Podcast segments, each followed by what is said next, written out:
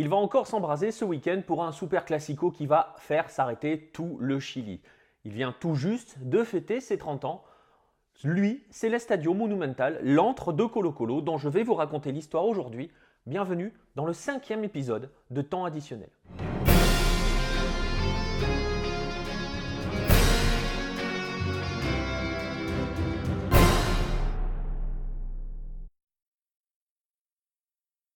Colo Colo est né en 1925, fondé notamment par David Arellano, l'un de ses joueurs, membre fondateur et donc l'un de ses joueurs, qui va décéder deux ans plus tard lors d'une tournée européenne effectuée par le club en Espagne notamment. Il va décéder d'une péritonite et c'est d'ailleurs en sa mémoire que figure cette bande noire au-dessus du logo sur le maillot. Le club, à ses débuts, va donc évoluer dans différents stades de Santiago, ne trouve pas véritablement de domicile fixe, avant de se poser en 1928 au Campos des Sports à Ñuñoa. Ñuñoa, ça vous parlera peut-être si vous connaissez un petit peu la ville, c'est le quartier dans lequel est posé l'Estadio Nacional. En 1938, le Campos des Sports est détruit pour justement laisser place à ce fameux Estadio Nacional. Et alors, Colo Colo va évoluer à l'Estadio Nacional comme son plus grand rival, l'Universidad de Chile. Le premier duel au National a lieu d'ailleurs à cette époque-là.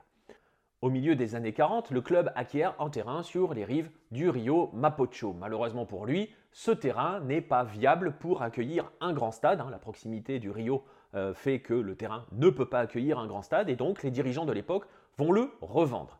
Il faut attendre une décennie de plus, donc le milieu des années 50, pour que sous la présidence d'Antonio Laban, le, club acquiert un autre terrain du côté de Macul, là où est aujourd'hui posé le stade.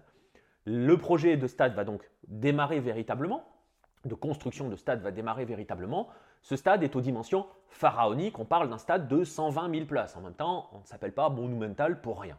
Pour financer ce stade, l'idée est alors d'utiliser les subventions que, va donner le gouvernement dans le but de la construction de nouveaux stades pour l'organisation de la Coupe du Monde 1962 que le Chili va euh, accueillir, mais aussi se repose sur un système, on va dire, d'actionnariat qui permet aux possesseurs d'une action de bénéficier d'un abonnement à vie, en gros, concrètement, en tant qu'ils ont les actions, euh, qui leur permet d'accéder au stade pour toutes les manifestations de manière gratuite.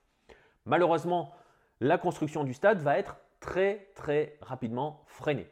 Il va y avoir d'abord le tremblement de terre qui touche le Chili en 1960, et si le gouvernement continue de, de laisser les fonds pour la construction de certains stades dont les travaux ont été initiés, le projet va perdre de sa splendeur. On oublie le stade de 120 000 places, on va tomber en dessous des 50 000 à un moment. Et surtout, les années qui suivent vont être celles de la récession économique. Ça va être très compliqué économiquement parlant pour les dirigeants qui ne parviennent pas à financer les travaux. Il va falloir attendre deux décennies pour que ceci puisse véritablement se terminer. Il va falloir surtout donc attendre une vente importante, la vente de Carlos Caselli vers l'Espagne. Nous sommes en 1975 l'Estadio Monumental est terminé et il peut être enfin inauguré. Alors on se dit, Colo Colo a donc son stade, va pouvoir enfin lancer son histoire dedans. Il n'en est rien. Colo Colo ne va jouer que 5 matchs dans cet Estadio Monumental, on va dire version 1. Pourquoi? Parce que l'on s'aperçoit rapidement qu'il n'est pas adapté véritablement à la réception des supporters, mais surtout à la réception des équipes les infrastructures internes, les vestiaires, les douches, etc., ne sont pas euh, en état de pouvoir accueillir des équipes de manière régulière et surtout de manière confortable. Il va donc falloir une nouvelle série de travaux et ça va prendre 10 ans de plus. C'est à ce moment-là que l'histoire de l'Estadio Monumental va venir percuter la grande histoire du Chili. Le club finance ses travaux par la vente d'Ugo Rubio à Bologne en Italie, mais à quelques jours du plébiscite en 1988, Augusto Pinochet entre en piste. C'est la fameuse une de la Tercera dans laquelle la junte annonce qu'elle va injecter une importante somme d'argent pour permettre la fin de la réalisation de la seconde étape des travaux du Monumental. C'est évidemment une promesse de campagne, comme on dit. L'objectif est de s'attirer les voix des supporters de Colo Colo, hein, l'un des clubs les plus populaires du pays. Et vous vous en doutez, surtout que le plébiscite ne tourne pas à la faveur de Pinochet qui doit partir, les sous n'arriveront jamais. De plus, cette seconde étape des travaux ne concernait pas le stade à proprement parler, mais le complexe sportif qui devait entourer celui-ci. Mais qu'importe, euh, dès lors, le Monumental, et surtout pour les supporters de la OU, devient El Estadio de Pinochet, le stade de Pinochet, que les supporters de la OU promettent de venir casser dans un chant qu'ils entonnent à chaque Super Classico. Il n'empêche que les travaux, donc grâce à la vente d'Ugo Rubio, vont se terminer. Colo Colo peut enfin véritablement inaugurer son stade.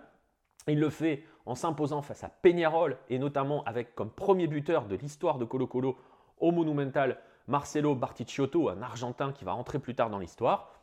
Il peut enfin véritablement écrire ses plus belles pages dans son propre stade.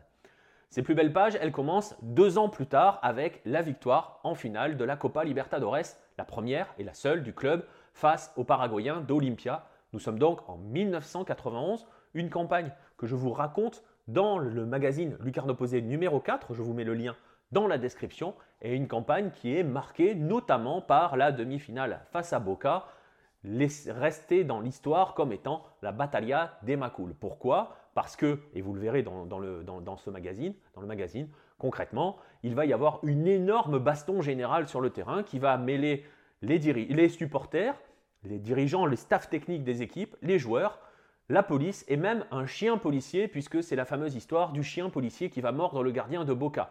Le Boca de l'époque, c'est le Boca de Batistuta et l'entraîneur s'appelle Oscar Tabares. Il quittera Macul, la tête ensanglantée, et finira même euh, au poste, euh, au poste de police. Bref, 91, Colo Colo gagne la Libertadores. Deux ans plus tard, un autre géant arrive euh, à Macul, arrive au Monumental. Ce géant, c'est le Real Madrid d'Ivan Zamorano.